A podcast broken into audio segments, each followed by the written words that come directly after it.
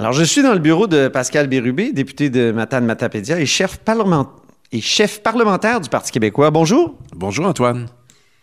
Donc, euh, photo truquée de Laurent Duvernay-Tardif avec un drapeau du Québec. Il y a même Véronique Yvon, euh, qui est dans le caucus péquiste, qui l'a partagé euh, sur, Twitter.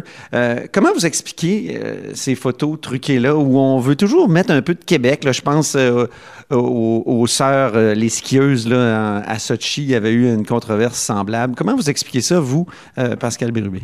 Les gens ont envie de voir les Québécois qui performent dans le sport avec notre identité, notre identité québécoise. On est habitué à toujours les voir, par exemple, aux Olympiques avec le drapeau canadien. Mais de qui on est plus attaché? Évidemment, des athlètes québécois. Et dans le cas de Laurent Duvernay-Tardy, c'est arrivé. Les gens auraient aimé voir avec le drapeau. D'ailleurs, il semblerait ça passait proche que le premier ministre lui avait remis un drapeau et que ça n'a pas été fait. Ah ben je vais le raconter l'histoire. Au bureau du premier ministre, on me l'a expliqué. Il y a un ami de Laurent Duvernay-Tardif qui avait demandé un drapeau. Il a été signé par le premier ministre. L'ami en question l'avait au stade, mais on n'en sait pas plus. On ne sait pas ce qui est arrivé par après. Mais c'est intéressant quand même, cette histoire bonne initiative pour le drapeau. Je ne crois pas que c'était nécessaire que le premier ministre le signe. Ça va à l'encontre du protocole pour les drapeaux. Peut-être une petite vanité du premier ministre ici, mais ça serait important. Et euh, on est fiers dans le domaine culturel lorsqu'on voit des artistes partout dans le monde qui se réclament du Québec. Parfois, le drapeau apparaît. Et dans le sport, on, le souhaite aussi, mais le problème qu'on a, c'est qu'on a que des équipes canadiennes. C'est Team Canada au hockey, c'est les Olympiques, c'est les championnats du monde. Pourtant, lorsque ça arrive que le drapeau du Québec apparaît, on est fiers. Je vais donner un exemple. Les gens s'en souviennent peut-être pas, mais Jean Pascal, champion de boxe, presque systématiquement a un drapeau du Québec avec lui lorsqu'il remporte. Il porte sur lui, il fait, il fait de la promotion avec le drapeau du Québec. Jean Pascal, d'origine haïtienne, qui, lui, se revendique comme un Québécois. Il ne fait pas une déclaration indépendantiste ou autonomiste, fédéraliste. Il se déclare québécois. Et euh, dans l'histoire du sport, chaque fois que des athlètes ont voulu manifester un quelconque intérêt, ne serait-ce que nationaliste, été réprimé. Michel Goulet, célèbre numéro 16 des Nordiques de Québec, membre du Temple de la Renommée, a demandé, avec son avocat Guy Bertrand, en 1979, le premier contrat rédigé en français. Il l'a obtenu mais ça, fait bouger euh, considérablement la Ligue nationale. Puis une dernière anecdote que j'ai jamais racontée publiquement, mais que Michel Germain, le commentateur de l'Océanique de Rimouski, m'a dit. Sidney Crosby, numéro 87 des Penguins de Pittsburgh, jouait à Rimouski. Il se rend à la Coupe Memorial et on lui demande de faire le grand discours au banquet pan-canadien. Et Crosby réclame de le faire en français, sinon il ne va pas. Ils lui ont dit, vous ne pouvez pas faire ça, vous le faites en anglais. De toute façon, euh, c'est votre langue, ça. Il dit, non, non, je représente des francophones à Rimouski. Et il savait qu'elle allait jouer seulement deux saisons. Il a tenu son bout. Il a fait son discours en français devant tout le gratin du hockey canadien. C'est une histoire qui a été peu rapportée, mais c'était ça, Crosby. Il dit, par respect pour les gens qui paient leur billet et qui viennent au match, je vais parler en français. Alors, c'est la moindre des choses. Et il serait possible pour le Québec. Si le Québec est une nation, et c'est reconnu d'avoir des équipes nationales.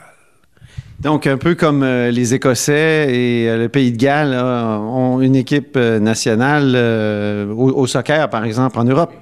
Oui, ou Porto Rico, dans les Amériques, qui a des équipes nationales dans plusieurs domaines. C'est le cas dans le, dans le soccer, c'est le cas dans plusieurs disciplines. Il n'y a rien qui empêche ça. Porto Rico, je fais une petite parenthèse. Les Portoricains étaient très contents que, que, que Jennifer Lopez exhibe le drapeau euh, portoricain lors de, du spectacle de la mi-temps. C'était pas une question de, de c'était pas une revendication souverainiste ou indépendantiste portoricaine. C'était juste un symbole, une reconnaissance puis il paraît que dans la capitale de, Porto Rico, on était très, très, très contents. San Juan ou à Ponce de León euh, à Porto Rico. Alors, c'est un, c'est un clin d'œil nationaliste, c'est, la fierté, tout comme, par exemple, Shakira qui était là, qui a une double nationalité, colombienne et libanaise. Chaque fois qu'elle se promène dans le monde, il y a des ressortissants libanais qui arrivent avec le drapeau, avec le cèdre du Liban.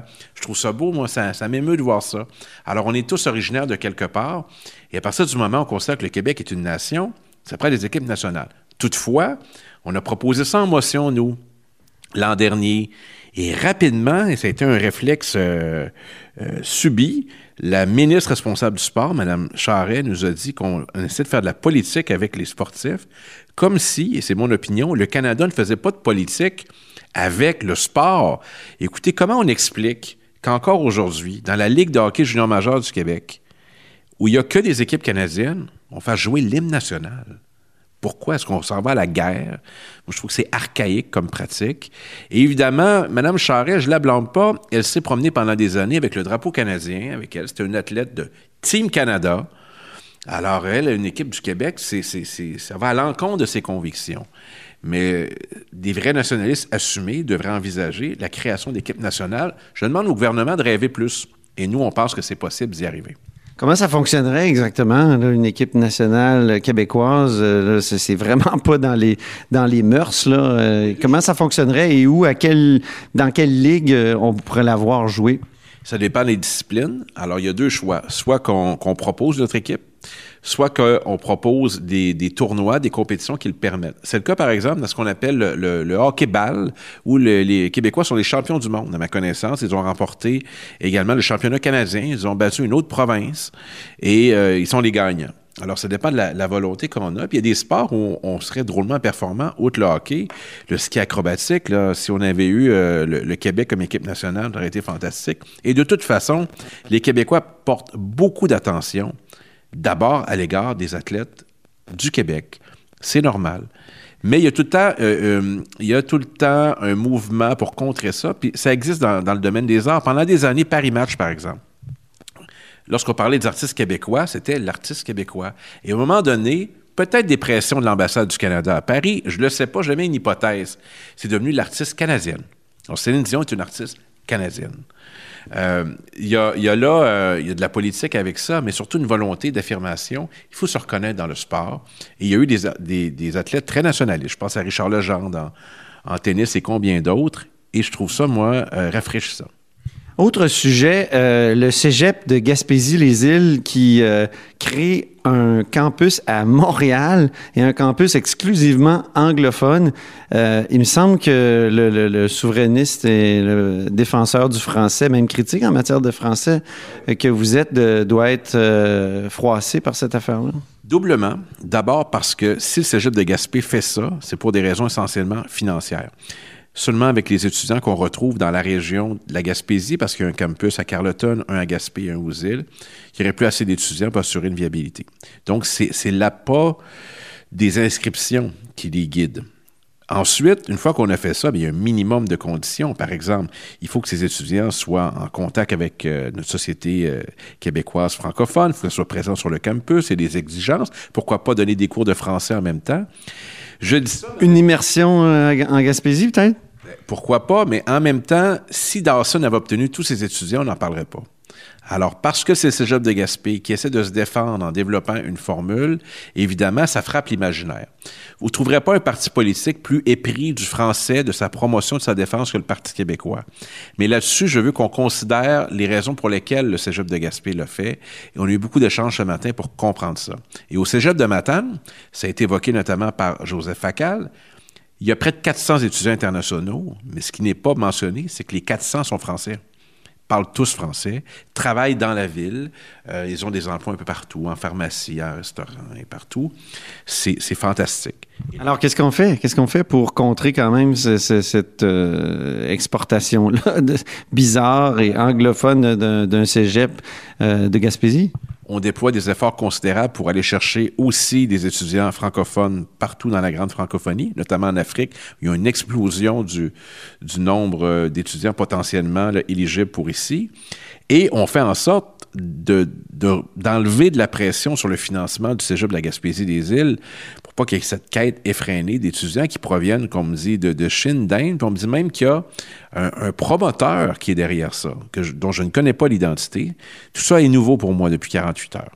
Alors, je, regarde ça avec beaucoup d'intérêt et euh, c'est clair que socialiser au Québec, ça se fait par le travail, ça se fait aussi par les études. Il y a tout un enjeu sur comment on fait en sorte, par exemple, dans notre réseau scolaire, de mieux socialiser les, les étudiants. Il y a une école de pensée qui, pense, qui dit qu'on devrait obliger la fréquentation d'un cégep francophone. Il y a eu des débats au Parti québécois, ça n'a jamais été une position officielle. Euh, c'est des adultes. C'est là qu'il y a une différence. Mais tous ces enjeux-là seront débattus, je l'espère, cette année. Nous, on est prêts. Euh, vous êtes pour le cégep euh, en français? Et, euh, élargir la loi 101 pour, au cégep? On est, c'est, pas dans nos, dans notre, nos premières annonces. Qualité de la langue. Qu'est-ce que vous voulez dire? Mais, mais vous, personnellement, Pascal Bérubé, êtes-vous favorable? On n'a pas de position partie là-dessus en congrès, donc il va falloir échanger là-dessus. Puis on a une course sur leadership. Donc, si l'enjeu est à l'automne, on va retarder un peu. C'est l'enjeu le plus, le plus complexe. Mais pour le reste, promotion de la langue, qualité de la langue, protection de la langue. Nos mesures sont bien connues. On a hâte de les mettre au jeu et on souhaite que le gouvernement du Québec puisse les approprier comme mesures législatives. On serait très heureux d'y contribuer. On a une certaine expertise là-dedans. Ben merci. J'aurais aimé avoir votre position personnelle sur le cégep en français, mais ce sera pour une autre fois. Ah, je suis un joueur d'équipe, alors... Euh, je, consulte mes collègues. Et puis, ben, vous savez, j'ai un, mandat qui est intermittent, là. Je suis, je suis intérimaire. Alors, il faut que je valide avec les instances. Et peut-être, qui sait, tantôt, le nouveau chef ou la nouvelle chef, qui sait. C'est un intermittent de la politique qui nous parle. Merci beaucoup.